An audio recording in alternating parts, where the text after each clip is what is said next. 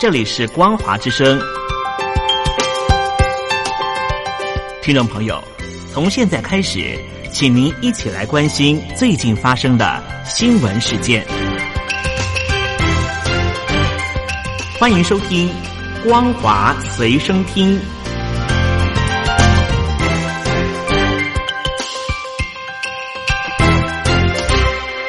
两岸的听众朋友，大家好，欢迎收听光华随身听，我是黄轩。今天是中华民国一百零九年二月二十四号，星期一，带大家来关心重要的消息。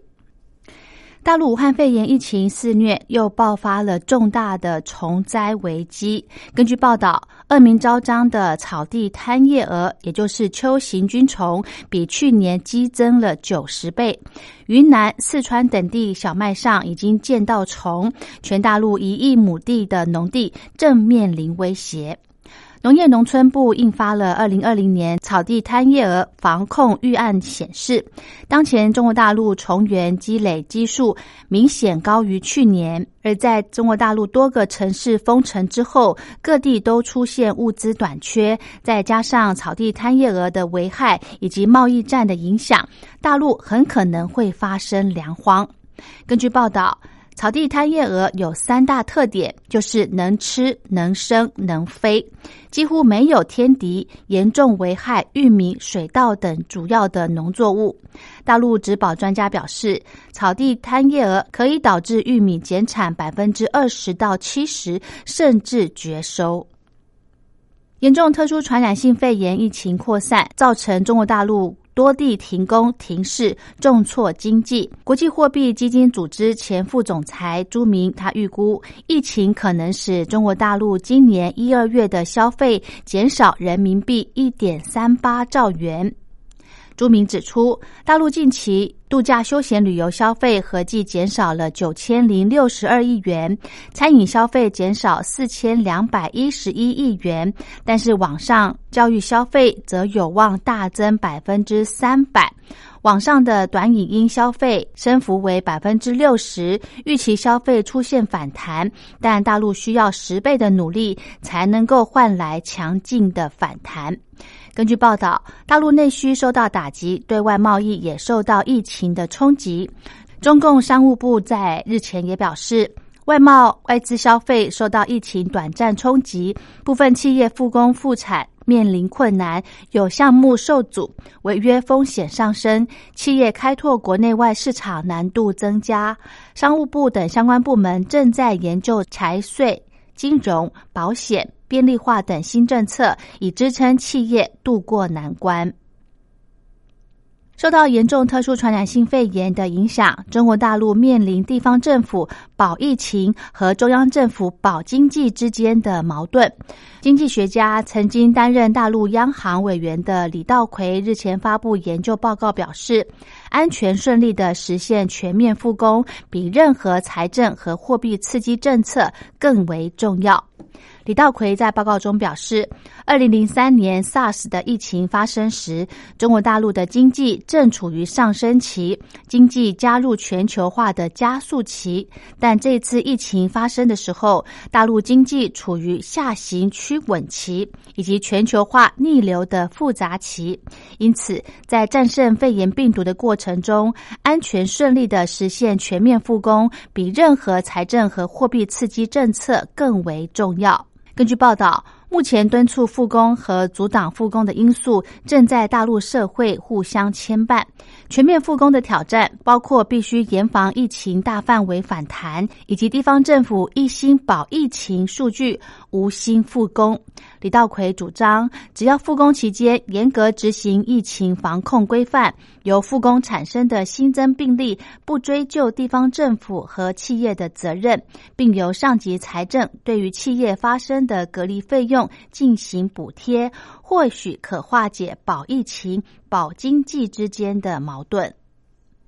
严重特殊传染性肺炎疫情持续，有大陆男子买到冒牌劣质的口罩，生产日期竟是来自于未来。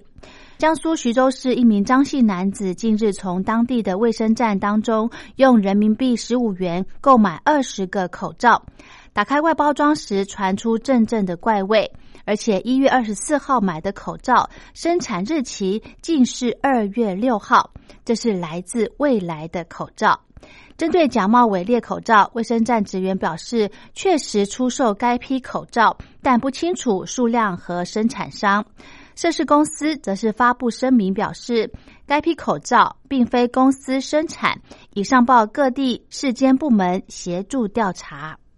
陆委会凌晨透过声明证实，目前滞留在中国大陆湖北省的血友病少年是两岸婚姻在台所生的子女，具有中华民国籍。网传当事人是中国大陆人的讯息并非事实，不应该继续错误的流传。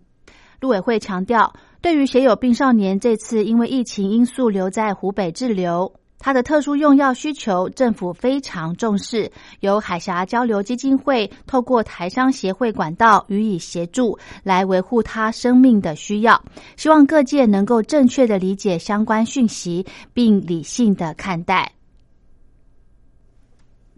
中共总书记习近平今天针对武汉肺炎说，当前疫情形势依然严峻复杂，防控正处在最吃劲的关键时段，但仍要有序恢复生产、生活秩序，强化六稳措施，努力实现今年经济社会发展目标的任务。武汉肺炎疫情未袭，四川省广元市却出现大批民众不戴口罩聚集在当地广场喝茶的情况，引起中国大陆民众哗然。中共广元市纪委以及监察委宣布，将对相关负责官员给予党纪或政务立案审查。中共中央应对新型冠状病毒感染肺炎疫情工作领导小组日前宣布，将湖北省在地及前往支援的一线医护人员临时性工作补助标准提高一倍，薪酬更提高两倍，而且强制长时间高负荷工作者休息。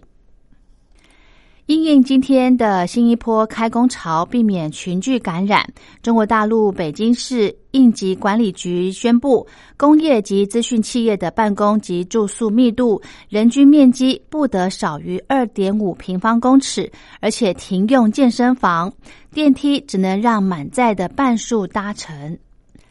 曾经是中国维权律师的流亡异议人士滕彪，他认为武汉肺炎疫情延烧。恐怕让中共当局多了一个借口抓捕异议人士的措施，而疫情过后，中国的异议人士的处境恐怕将会更加的艰难。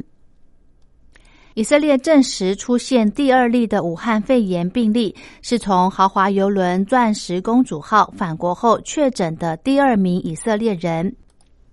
意大利全国武汉肺炎确诊病例数已经突破一百五十例，对于无边界管制的深根区威胁逐渐增加。欧盟表示密切关注意大利情势，并肯定意大利采取封城隔离的措施。奥地利内政部表示，已经拒绝一列从意大利启程的列车入境，因为列车上疑似有两名乘客感染武汉肺炎，而且奥国铁路当局已经停止了奥意两国之间所有行经布里纳山口的列车服务。英格兰首席医疗官惠提指出，从停靠在日本横滨港外海游轮“钻石公主号”撤离的四名乘客，今天在英国被检测出感染武汉肺炎。英国境内累计确诊数已达到十三例。伊朗境内武汉肺炎疫情死亡数今天达到八人，这是中国大陆以外国家的最高数据。邻国伊拉克、土耳其、巴基斯坦纷纷关闭接壤伊朗的边界，阿富汗也禁止两国之间的空中及陆上的交通。好的，以上就是今天的光华随身听，感谢您的收听，我们下次再会。